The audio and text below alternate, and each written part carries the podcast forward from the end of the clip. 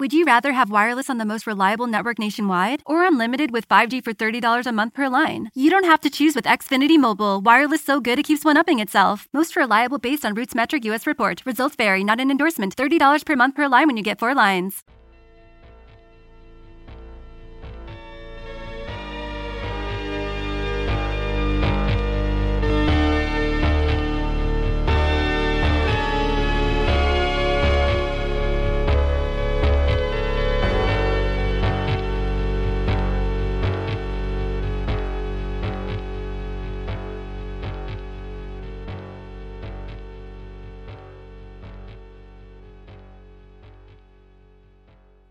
Las primeras horas de la mañana del viernes 16 de septiembre de 1988, Heidi Pakonen y Urban Hoglin esperaban en el aeropuerto de Estocolmo para iniciar un viaje alrededor del mundo.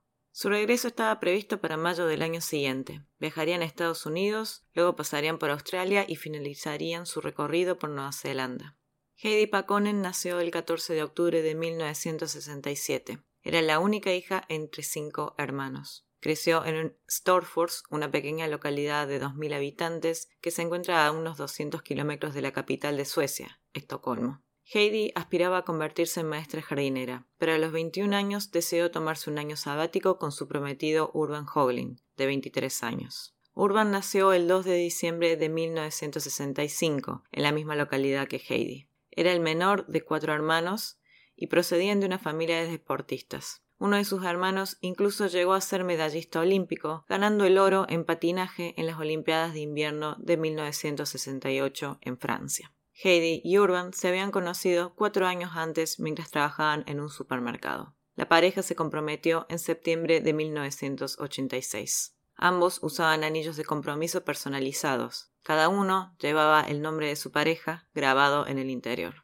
Ambos decidieron tomarse un año sabático previo a su boda y eligieron como uno de los destinos Nueva Zelanda, particularmente porque ambos estaban interesados en realizar senderismo y en la vida al aire libre. El hermano de Urban, Stefan, explicó en una ocasión los tipos de viaje que hacía con su hermano. Solía ir con Urban a pescar, Pasábamos la noche afuera y a veces hasta 10 días seguidos. En estos viajes más largos llevábamos mochilas y a veces canoas, y nos alejábamos hasta 60 kilómetros de cualquier civilización. Tanto Urban como Heidi estaban bastante experimentados en hacer campamentos y en la vida al aire libre. La pareja salió de Suecia el 16 de septiembre de 1986. Dos días después llegaron a Brisbane, en Australia, donde pasaron un par de semanas vacacionando. Finalmente, Heidi y Urban llegaron a Auckland, Nueva Zelanda, el 5 de diciembre de 1988. Heidi Urban acostumbraba mandarle cartas a sus familiares haciendo una crónica de sus viajes por el mundo. La pareja se quedó en Auckland hasta el 12 de diciembre y se compraron un auto usado, un Subaru blanco de 1976.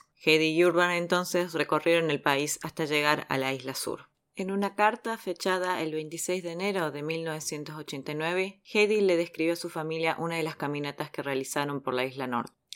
Quizás te dije en la última carta que íbamos de excursión con una pareja canadiense. Empezamos el viernes 13. La primera noche no llegamos a una cabaña, sino que tuvimos que dormir en una gran roca que se inclinaba un poco. Ron y Sharon tenían una tienda de campaña que podían poner en cualquier sitio, así que durmieron en ella. Al día siguiente seguimos. Tuvimos que subir a la montaña que estaba a unos 1500 metros. Fue muy duro y en algunos lugares estaba empapado y había ríos en los cuales podías caer. Las zapatillas de Urban y las mías empezaron a deshacerse, así que nos preocupó un poco que no duraran todo el camino. Al final nos dijeron que habíamos hecho una de las caminatas más duras de Nueva Zelanda. Lo conseguimos todo en una semana con pesadas mochilas a la espalda y calculamos que la distancia total era de unos 85 kilómetros.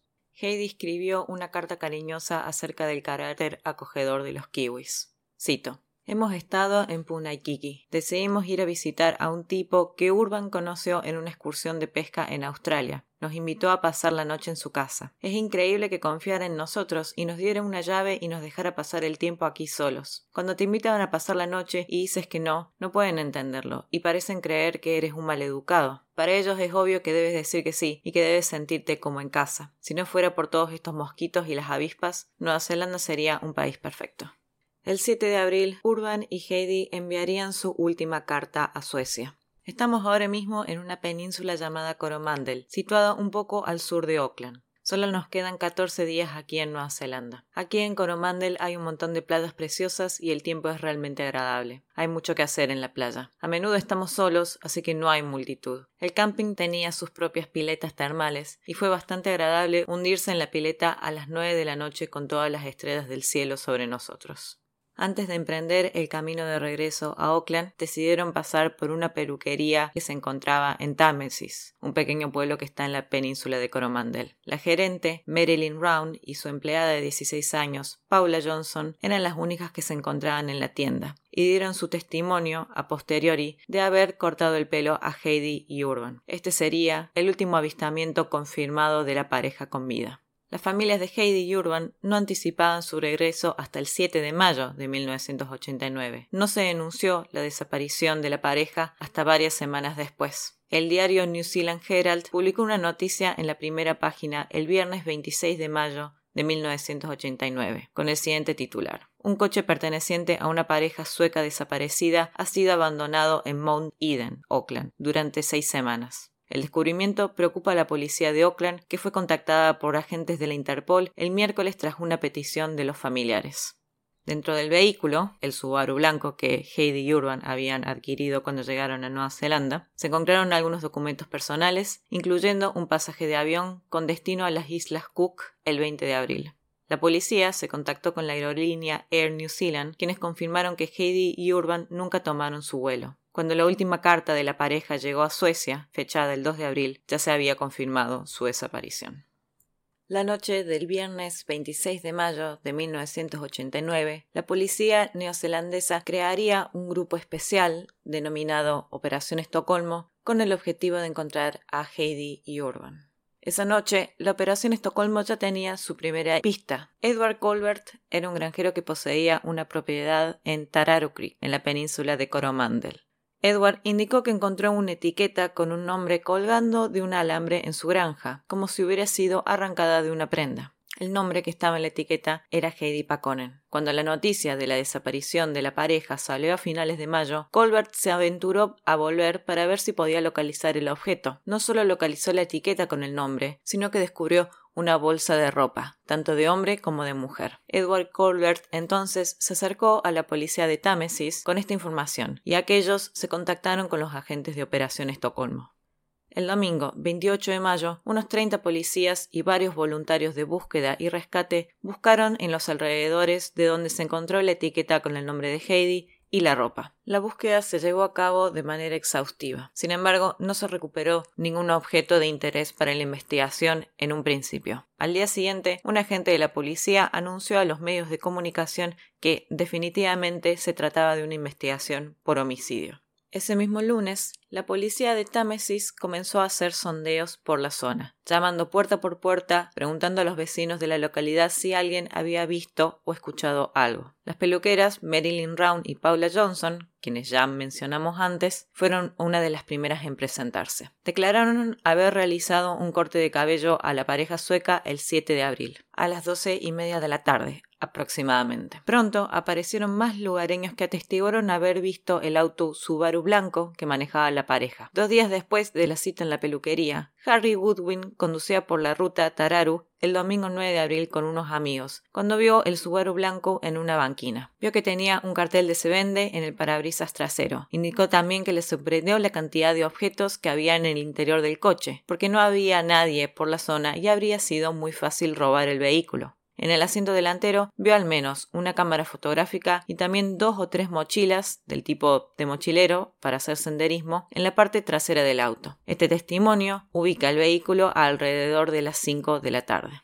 Ahora que la policía tenía una idea aproximada de cuándo era la última vez que se había visto el vehículo en la zona donde desaparecieron Heidi y Urban, la atención se centró en averiguar cómo llegó el Subaru desde la península de Coromandel el 9 de abril hasta Auckland el miércoles 31 de mayo comenzó una segunda búsqueda en el sendero alrededor de Tararu Road. El coordinador de búsqueda y rescate, un hombre llamado John Cassidy, informó a los voluntarios acerca de los posibles peligros que presentaba la zona. Entre ellos había antiguos pozos mineros abandonados que databan de la época de la fiebre del oro, alrededor de 1870. Ese día se encontró una pista, no como resultado de la búsqueda, sino por una declaración que hizo John Cassidy a John Hughes, el detective que lideraba la operación Estocolmo. La declaración de Cassidy se refería a algo que vio el 8 de abril de 1989. Ese día, Cassidy, que era un lugareño, estaba de excursión con un amigo, Mel Nauf, y llevaban varias horas de caminata cuando se encontraron con un hombre y una mujer en el monte.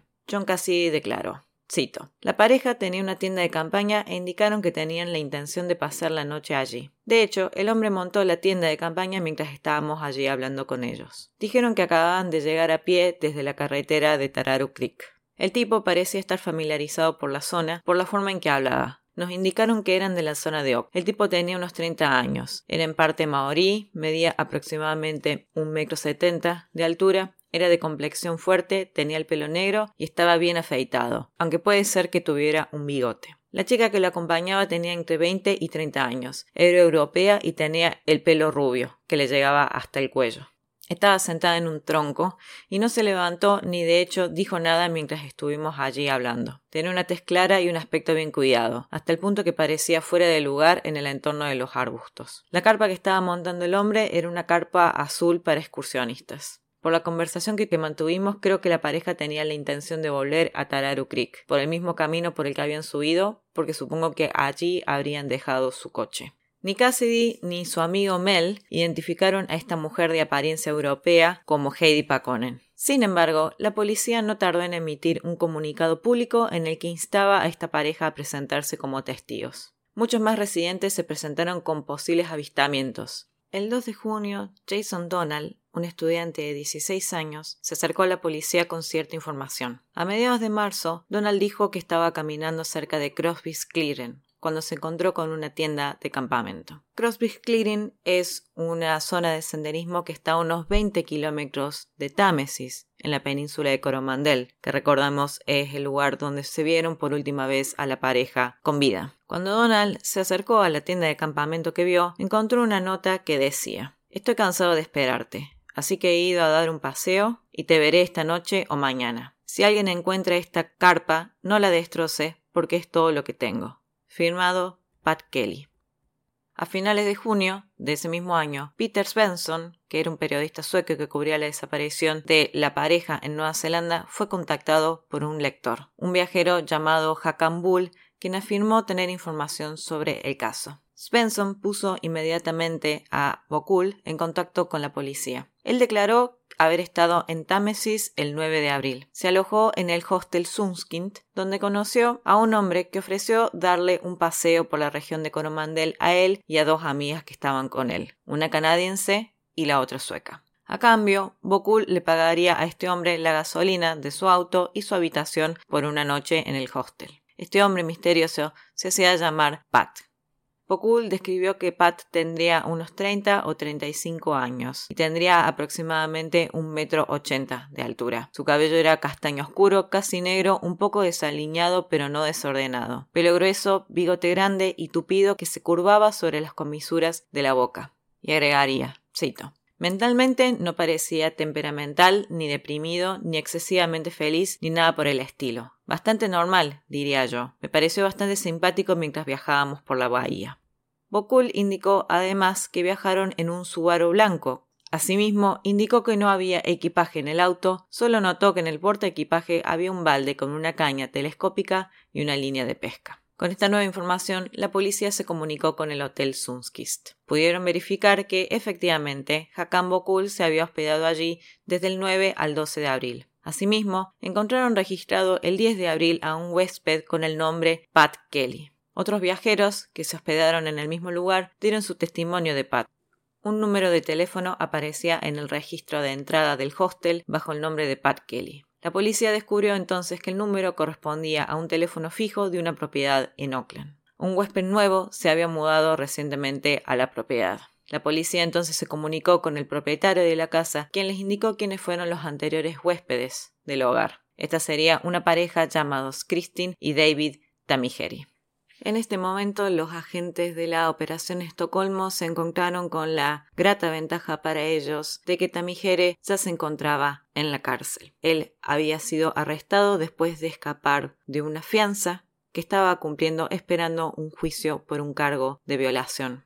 Tamigere pasó a ser el principal sospechoso de la desaparición de la pareja sueca. Ahora bien, antes de continuar con la narración del caso, me veo obligada a volver al pasado y explicar quién era precisamente el principal sospechoso de la policía neozelandesa. David Tamigere nació en 1954, siendo uno de 12 hermanos de una familia que poseía tierras ancestrales maoríes en la península de Coromandel. Tras tener varios problemas en la escuela secundaria por comportamiento, se marchó para trabajar en la construcción y en la industria del acero. A los 19 años, en 1972, Tamigere asesinó a Mary Bercham, una stripper de 23 años, al golpearla con la culata de un rifle de aire comprimido. Según David, esta muerte se trató de un accidente. Dijo que pensó que el jefe de la stripper le había tendido una trampa y estaban tratando de asaltarlos, por lo cual fue a buscar un rifle y a darse vuelta en su trailer, es decir, a voltearse para el lado donde estaba Meryl, la golpeó con la culata de la pistola. Por este crimen, David pasó dos años en prisión por homicidio. Al salir de la cárcel, Tamigeri siguió trabajando en la industria del acero y en 1981 conoció a su pareja, Christine, y tuvieron dos hijos juntos. En 1985, Tamigere ingresó a la casa de una mujer de 62 años en Avondale, Oakland. Allí la maniató y abusó sexualmente de ella. Tamigere habló de este crimen más tarde a una periodista en Oakland y dijo, cito, fue el peor crimen que he cometido. Pasé tres años sin estar sobrio. Fue un crimen horrible y ella no lo merecía. Es algo de lo cual no estoy orgulloso. Sin embargo, en 1986, un año después de esta violación, por la cual no fue en principio arrestado, o mejor dicho, descubierto, David volvió a entrar en la casa de una mujer de 47 años, de nuevo en Oakland. En un transcurso de seis horas, Tamigere maniató a esta mujer también, la golpeó y abusó sexualmente de ella además de amenazar con matarla y robar algunos objetos de valor de su hogar. Tamigere fue arrestado por este último crimen y confesó posteriormente el ataque cometido un año antes. Mientras esperaba la sentencia por su crimen bajo fianza, es que decidió huir para evitar la cárcel. Tamigere se refugió en la selva, en Coromandel, y es alrededor de esta época que comenzó a utilizar el seudónimo Pat Kelly. Allí vivió durante tres años hasta que regresó a Oakland. El 24 de mayo de 1989, el mismo día que se denunció la desaparición de Heidi y Urban, un policía vio a Pat Kelly, entre comillas, deambulando por las calles de Oakland. Lo reconoció como David Tamigere y sabiendo que se lo estaba buscando por saltarse su fianza, lo detuvo inmediatamente. Dos detectives visitaron a Christine Tamigere en su propiedad de Avondale. Uno de los detectives notó algo en la casa de los Tamigere que le llamó la atención una campera verde sentada en una silla, lo cual dijo haber reconocido inmediatamente como una de las posesiones de Heidi y Urban. Cuando Brown le preguntó por la campera, Christine respondió que David la había traído recientemente a su casa y se la había regalado a uno de sus hijos. En otro interrogatorio sobre David Tamigere, Christine lo describió como una persona muy cariñosa, siempre y cuando no estuviera borracho, como escribió luego el detective Brown en su informe. Cito. Interrogué a Christine en relación con el motivo por el cual había permanecido con David durante tantos años, sabiendo los crímenes que él había cometido. Ella indicó que era una persona totalmente diferente cuando bebía, que había aprendido a mantenerse alejada de él cuando estaba borracho. Armados con su primer sospechoso y una gran cantidad de preguntas sin respuesta, Hugh el detective que organizaba la Operación Estocolmo, y tres de sus compañeros hicieron una visita a Tamigere en su celda de prisión en Mount Eden, Oakland. A continuación voy a leer unos fragmentos de la entrevista oficial que está un poco parafraseada para que se entienda mejor. Policía. Así que, antes que te detuviéramos en mayo en Oak, ¿dónde te habías alojado? Tamigere. Alrededor de Wahi, Coromandel. Caminé por todo el monte y por los alrededores. Policía. ¿Por tu cuenta? Tamigere. Sí, estuve en el albergue de molchileros durante un par de días. Policía. ¿Cuándo fue la última vez que estuvo en Crosby's Clearing? Tamigere, en algún momento de abril. ¿Alguien más estaba con vos? No. Tenía una carpa azul para dos personas, una carpa iglú. ¿Compraste o robaste la carpa azul? A lo cual Tamigere responde, la robé cuando escapé de la fianza. ¿Recuerda haber dejado alguna nota en la carpa? Sí, para decir que iba a volver a buscarla. ¿Pusiste tu nombre en ella? Sí, Pat Kelly. ¿Robaste un Subaru blanco en Támesis? No. Tras una breve pausa, el interrogatorio se reanudó. David volvió en esta ocasión con una confesión. David Tamigere dijo entonces haber robado el Subaru blanco que pertenecía a la pareja. David afirmó que estaba haciendo senderismo el 10 de abril de 1989. Tenía la intención de subir a Crosby's Clearing, pero cuando llegó a principio de la pista encontró a la camioneta Subaru blanca llena de material de acampada y una cámara fotográfica. David palpó el tubo de escape, entonces calculó que la pareja o los dueños del auto en ese momento habrían abandonado el vehículo hace poco. Utilizó un cable que tenía cerca para abrir la palanca de la puerta del vehículo. Cuando registró el auto, encontró un juego de llaves en la guantera. Con su nuevo vehículo, David se dirigió al albergue de mochileros Sunskins, que es donde se registró como Pat Kelly. En el albergue escuchó a tres compañeros de viaje, un sueco y dos mujeres. Tamigere es que entonces le ofreció un viaje por la carretera por la península si pagaban la gasolina y su habitación para pasar la noche. Al día siguiente, el cuarteto hizo un recorrido en Tiki por los lugares de interés de Coromandel. Después de eso, Tamigere dijo que acercó a una de las mochileras a Oakland porque necesitaba tomar un avión. David se ofreció a llevarla ya que se dirigía hacia allí de todos modos, y Tamigere la dejó en un hostel cerca del hospital de Oakland. Luego condujo hasta la estación de tren, donde abandonó el vehículo. Mientras tanto, las posesiones que estaban en el auto, dos mochilas, unos prismáticos, ropa y una caña de pescar telescópica, fueron tomadas en una casa de empeño. Esta era la historia de David Temigere que, como veremos, coincide con el testimonio del turista sueco Hakan Bokul. Sin embargo, la policía no creyó este primer testimonio de David Tamigere. El interrogatorio con la policía continúa de la siguiente manera. Cito. Policía. Bueno, Dave, debes tener unas pelotas muy grandes. Sos un tipo que ha estado huyendo donde dos o tres años. ¿Cómo sabías que la policía no te iba a agarrar? Los dueños del auto podrían haber salido directamente después de que tú lo robaras y denunciar el robo. Tamigere. Tenía los papeles de propiedad del auto, lo he hecho antes. Una vez estuve en un coche robado que tenía los papeles de propiedad. Cuando me paró la policía les indiqué que había comprado ese auto recientemente. Me creyeron en ese momento y me salí con la mía. Policía. Bueno, Dave, te digo realmente la razón por la cual sabías que el coche no iba a ser denunciado como robo. Y es que te encontraste con la gente que era dueña del vehículo y los has asesinado. Tamigere, en este momento, afirma De ninguna manera, no tengo nada que ver con eso. Si quieren acusarme del crimen, acúsenme. David Tamigere fue acusado entonces en principio de robar el vehículo de la pareja sueca y de robar su contenido, que son crímenes que él de hecho confesó y admite abiertamente. El 12 de julio, Tamigere compareció brevemente ante el tribunal y Nueva Zelanda pudo ver por primera vez al principal sospechoso de la, desaparición de la pareja de suecos.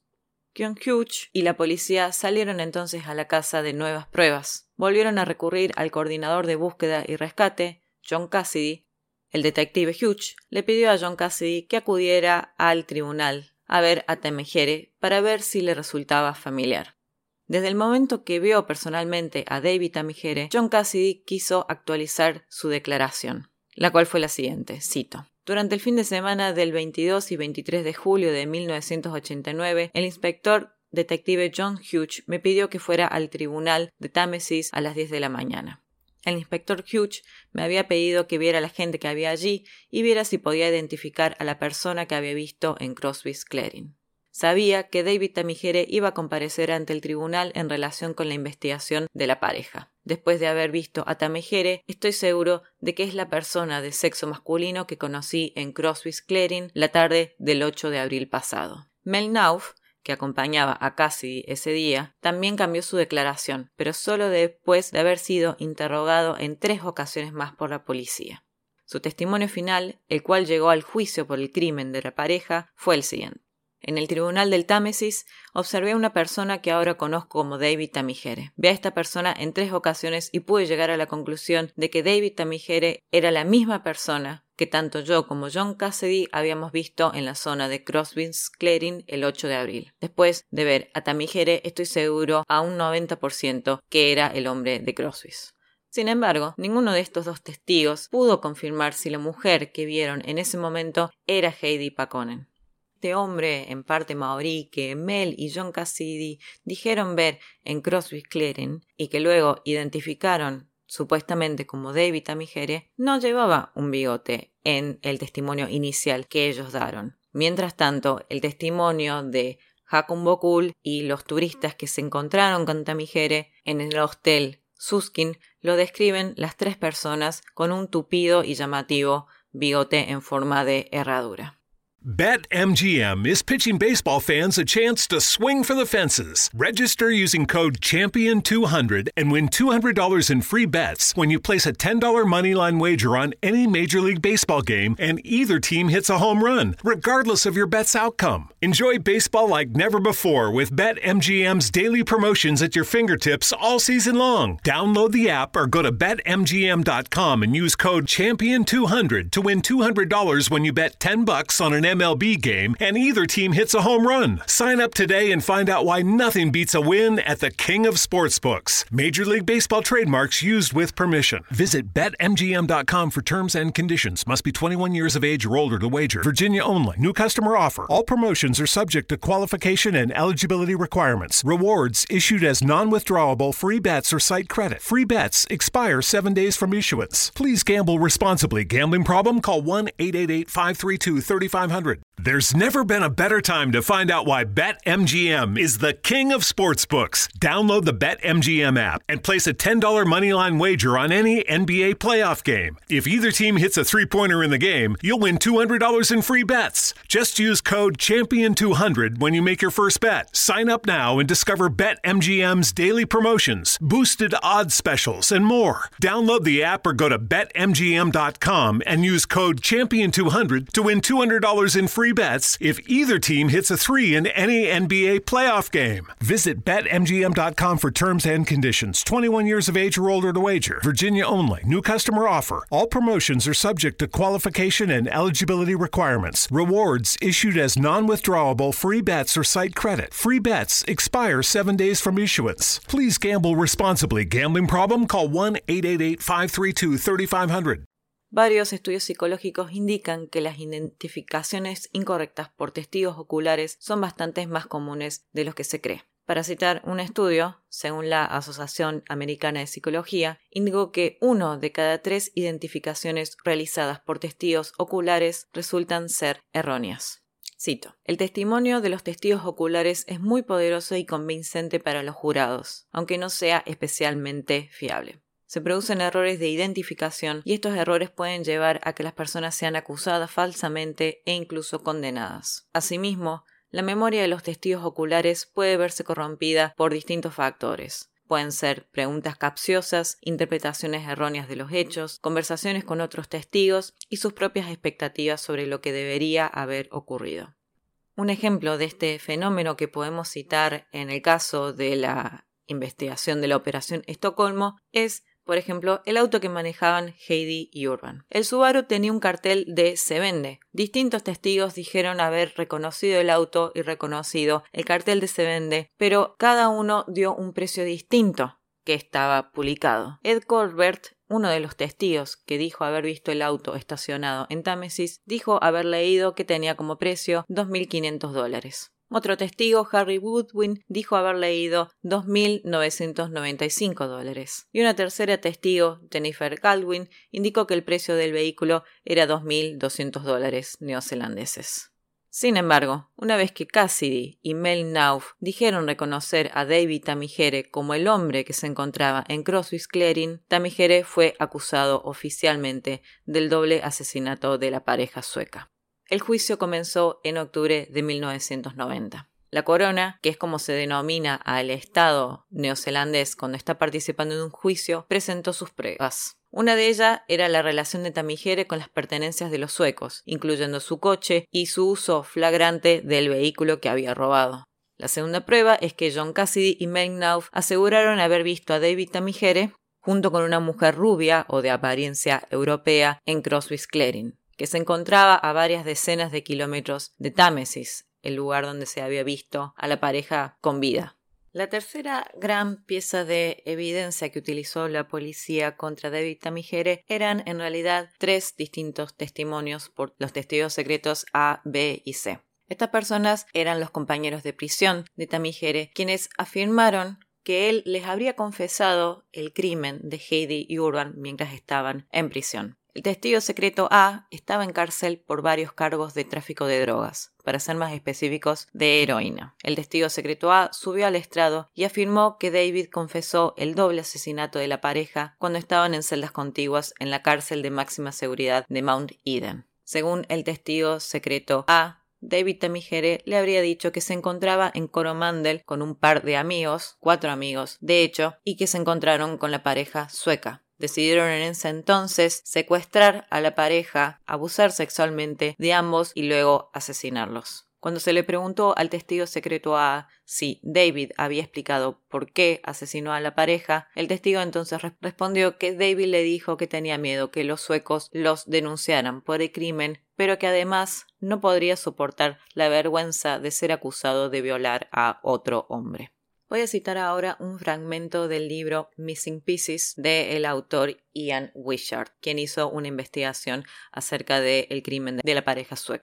Este testimonio fue una bomba emocional y el detective inspector John Hughes lo sabía. Él tenía que conseguir que el jurado odiara a Tamigere lo suficiente para que lo condenaran culpable a pesar de la calidad de la evidencia. Otra cosa que hay que señalar acerca de este testimonio es que afirma que Tamigere tenía cómplice, cinco en total. Sin embargo, no hay ningún tipo de evidencia que indique que David Tamigere estaba viajando con otras personas, más allá de los tres turistas que conoció en el Hotel Sunskin, y que no eran sospechosos de haber participado del crimen. Según el testigo secreto A, Tamigere le dijo que enterró los cuerpos de Heidi y Urban al borde de un acantilado. El testigo secreto B por otro lado, contó que una tarde se encontraba fumando un cigarrillo de marihuana junto con David Tamigere en la capilla de la prisión de Mount Eden. El testigo secreto B afirma que David Tamigere se jactó de haber asesinado a la pareja sueca y que afirmó haberlos descuartizado y que se habría deshecho de los cuerpos lanzándolos por distintas partes del monte en Coromandel. El testigo secreto C habría afirmado que David le contó que había secuestrado a la pareja de suecos, habría abusado sexualmente de tanto Urban como Heidi y que habría asesinado a el joven golpeándolo en la cabeza con un pedazo de madera. Mientras tanto, también afirmó que había conservado a Heidi durante unos tres días, que habría abusado de ella en repetidas ocasiones y que luego la habría estrangulado. Luego David Tamigere afirmó que había robado un bote de pesca y que lo habría utilizado para tirar los cuerpos en el mar.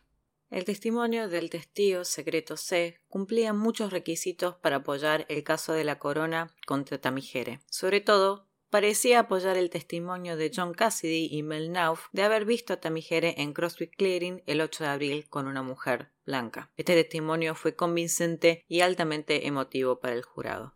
El juicio duró tres meses y al finalizar, David Tamigere fue declarado culpable del doble asesinato de Heidi Pakonen y Urban Hoglin. Tamigere fue condenado a cadena perpetua con un periodo de no libertad condicional de 10 años. David Tamigere, mientras tanto, seguía afirmando su inocencia.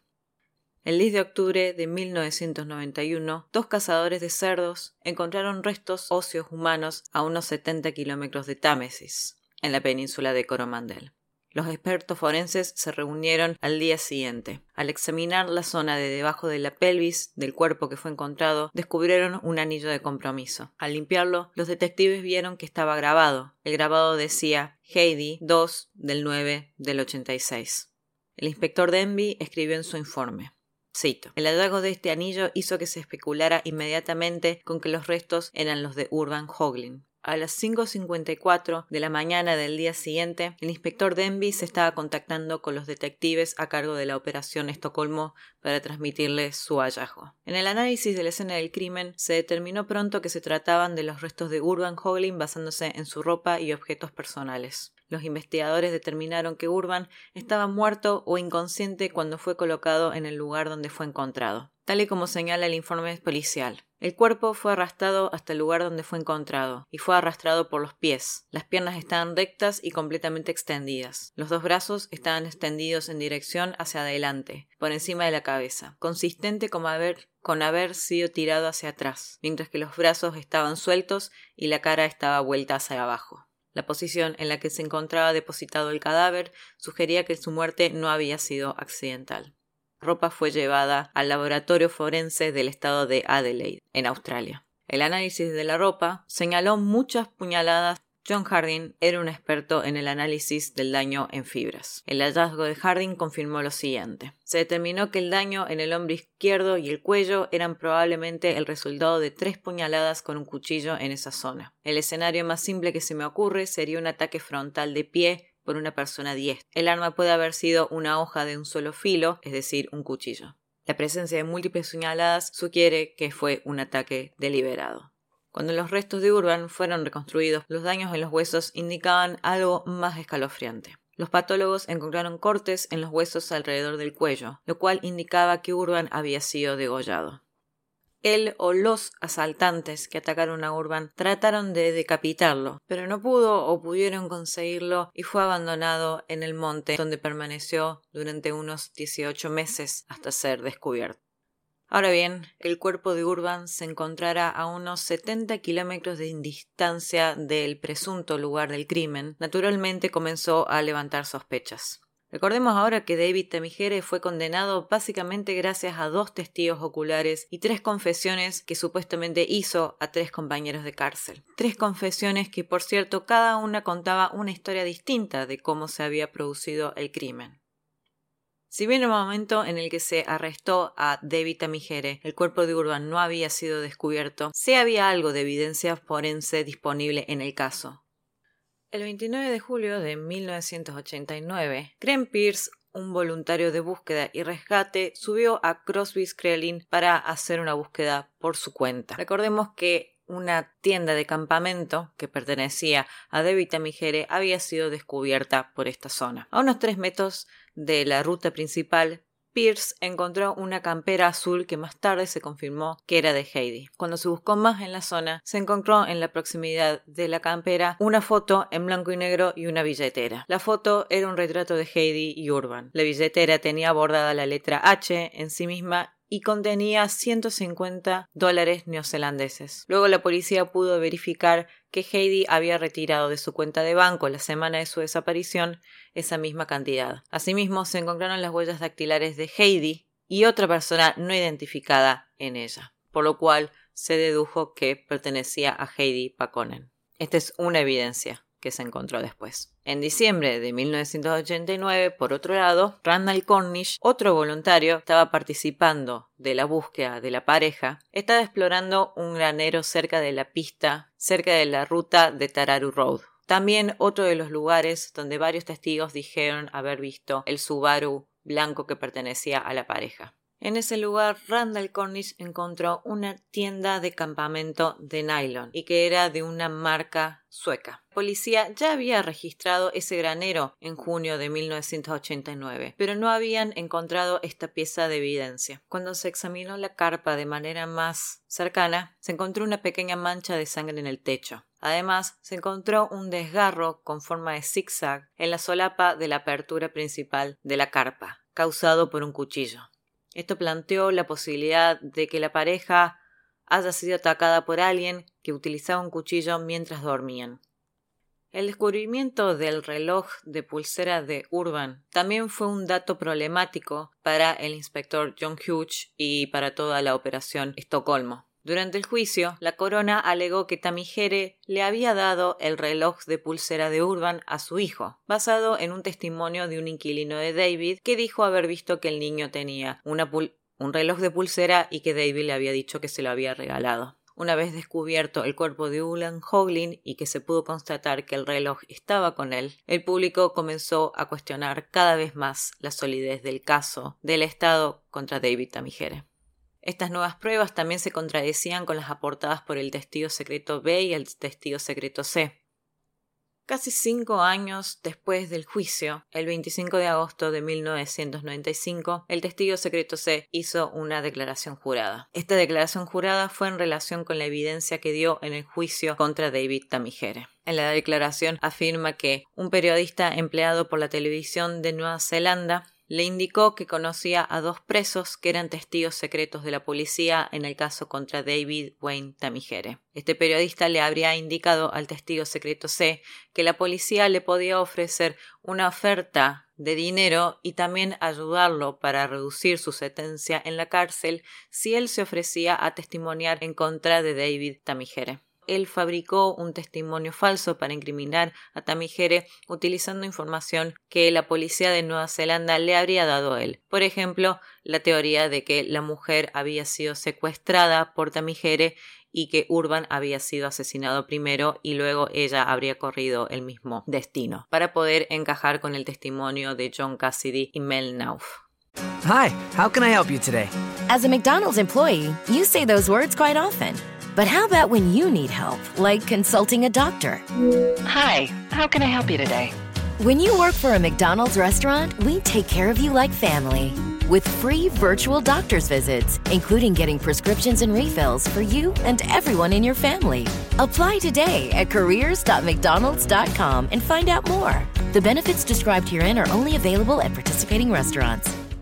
Al final de esta declaración, el testigo secreto C afirma estar arrepentido y quería enmendar su error. Con posterioridad, dos agentes que estaban participando en la operación Estocolmo, el detective Sanderson y el detective inspector John Hughes, negaron rotundamente haber inventado cualquier tipo de evidencia contra David Tamengire y el 8 de agosto de 1996, en un giro adicional, el testigo C se retractó entonces de la declaración jurada y de la confesión de haber mentido bajo juramento, afirmando que había recibido amenazas de muerte estando en la cárcel, justamente por su condición de ser un soplón, es decir, de haber inventado evidencia para lograr que la policía encarcelara a David Tamigere.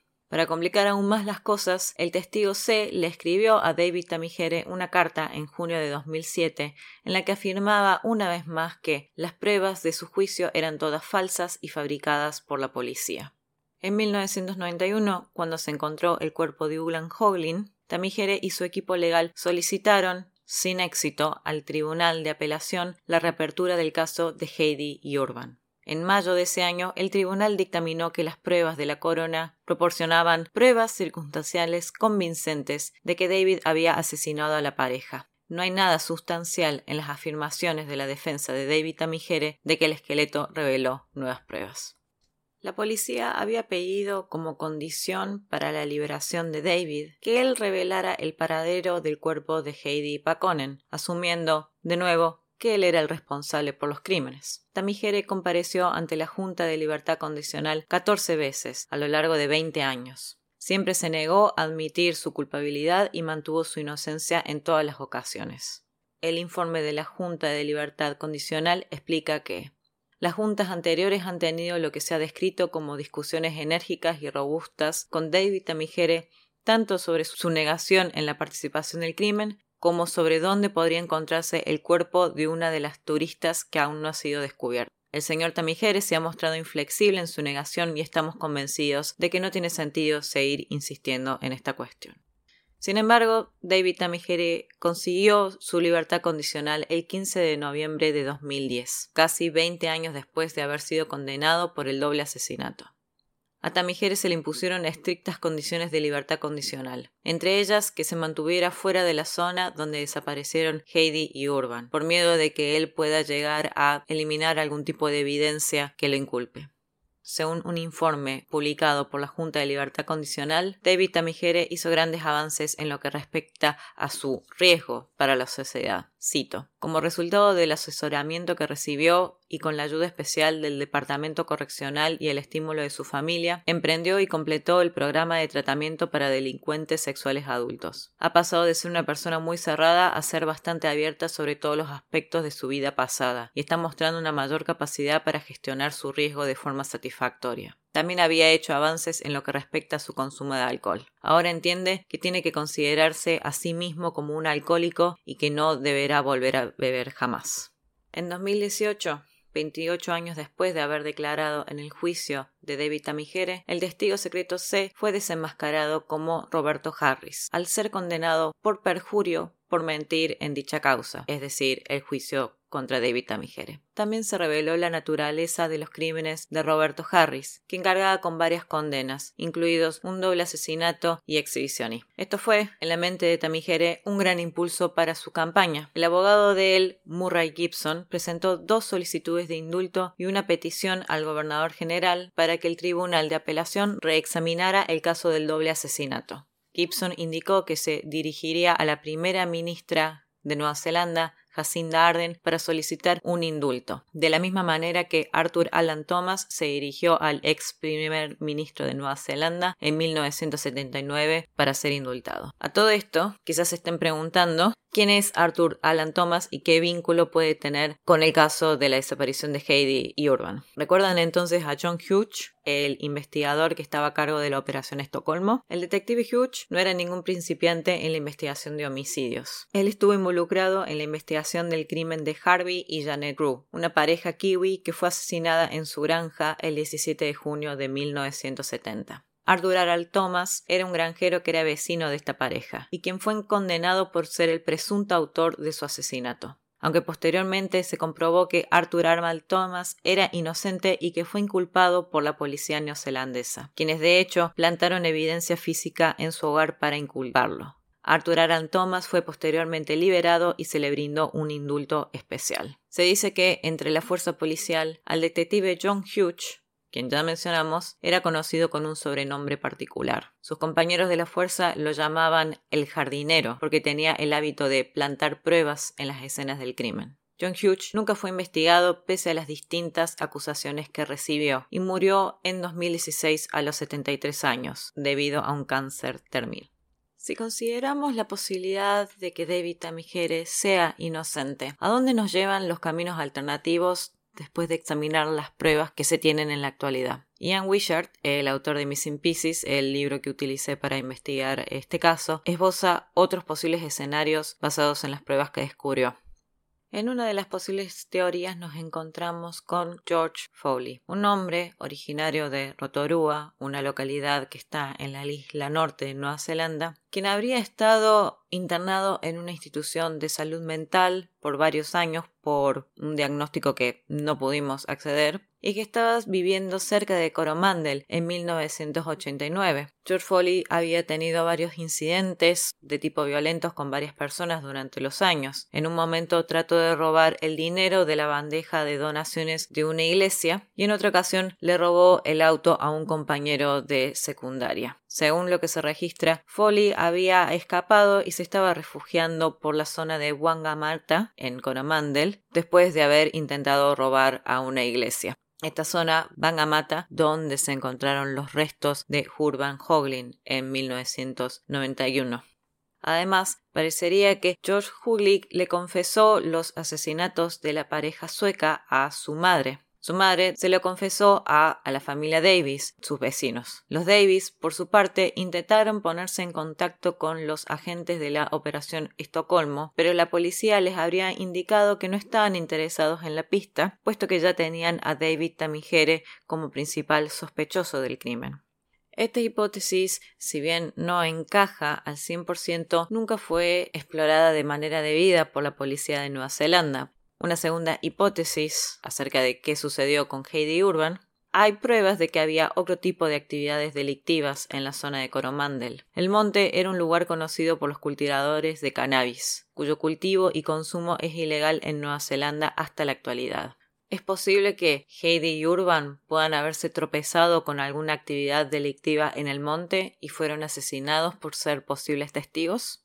Una tercera opción es que Heidi haya sido secuestrada. De hecho, hay algunas pruebas para respaldar esta hipótesis. Ian Wishart, el autor que ya mencioné, logró contactarse con una pareja llamada John y Mary Heaven, que operaban un campamento en un golfo cerca de la zona del Támesis. Los Heaven afirmaron haber conocido a Urban y a Heidi una noche en algún momento en el verano del 88. Al parecer, esa noche llovía abundantemente y los Heaven ofrecieron a la pareja su living para que durmieran en él. Esa noche las dos parejas cenaron juntos y Heidi y Urban se fueron al día siguiente. Esto habría sido alrededor de Año Nuevo. Un par de meses después, cuando la pareja ya estaba desaparecida, en mayo de 1989, Los Heaven afirmaron haber visto a Heidi sin Urban, pero acompañada por otro hombre blanco. En una carta enviada a Ian Wishart, indican que al haberse encontrado a esta mujer que identifican como Heidi, ella se veía nerviosa y estresada y que parecía estar asustada de el acompañante que estaba con ella, es decir, este hombre blanco que nunca fue identificado. Los Kevin se comunicaron efectivamente con la policía, con la operación Estocolmo, sin embargo, al comunicarse con el detective John Hughes, él les agradeció la información, pero les aseguró que esta mujer no podía ser Heidi, ya que estaban seguros que ella había sido secuestrada en Crosby's Clearing. La policía no volvió a ponerse en contacto con los Heaven en relación a este testimonio. En 2017, un granjero llamado Alan Ford encontró tres bolsas con ropa de mujer en la península de Wangamata. Ford le indicó a Linan Wishart que él se comunicó con la policía, pero la policía descartó la posibilidad que esto estuviera vinculado con el crimen de Heidi y de Urban y dos meses después destruyeron las pruebas. Sentado en el patio delantero de su cabaña que se encuentra en Auckland Oeste, David Tamigere cuenta un diario de Nueva Zelanda que se pasa sus días haciendo changas y tallando madera maori. En la actualidad, David tiene 70 años y tiene un par de nietos. David admite que sus antecedentes penales pesaron en su contra. Él estaba esperando ser condenado por una violación cuando fue acusado de los asesinatos de Hoglin y Paconen, y había cumplido una condena por homicidio con anterioridad. Respecto a sus anteriores crímenes dice, cito, no me importa cumplir condena por las cosas que he hecho, y la mayoría del tiempo que pasé en la cárcel me lo merecía. No es eso de lo que me quejo. De lo que me quejo es de lo que ocurrió en la investigación por este asesinato. Eso nunca debió ocurrir y nunca se debió permitir que ocurriera, haciendo referencia al hecho que se utilizaron pruebas circunstanciales y testimonios falsos para encarcelarlo. Hasta la actualidad, la policía neozelandesa se niega a reabrir el caso de la investigación de la muerte de Heidi y Urban, por lo cual, técnicamente hablando, David eh, todavía es considerado el responsable de la desaparición y el asesinato de la pareja. Por otro lado, y en conmemoración a la desaparición de esta joven pareja, en 2010 se construyó una cabaña para mochileros en la zona del asentamiento de Crosby Clearing. Cerca del lugar se colocó un monumento para honrar la memoria de Heidi Pakonen y Urban Hoglin.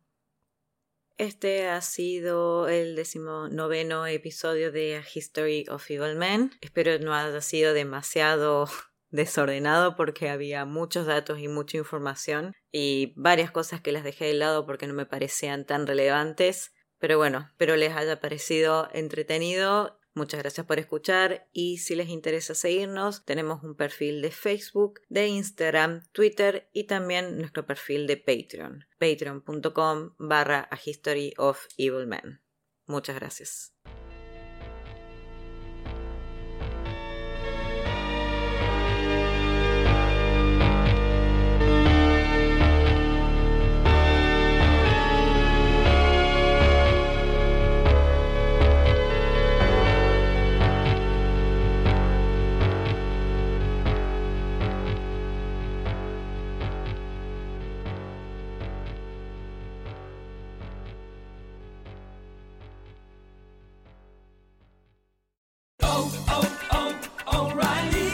This is Sarah's O'Reilly Auto Parts story. Driving cross country with two young children is ambitious, to say the least. Then our check engine light came on. We pulled into O'Reilly Auto Parts and they tested it. Turned out it was a faulty sensor. They referred us to a great mechanic just down the street, and we were back on the road in no time. Oh, oh, oh